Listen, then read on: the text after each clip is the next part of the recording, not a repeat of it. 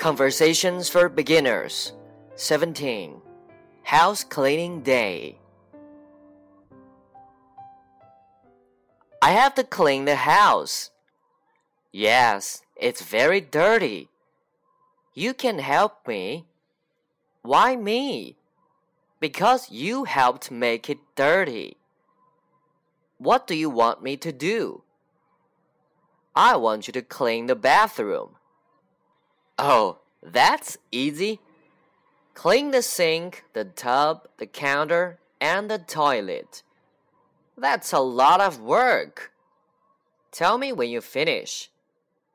I don't think so. You'll just give me more work.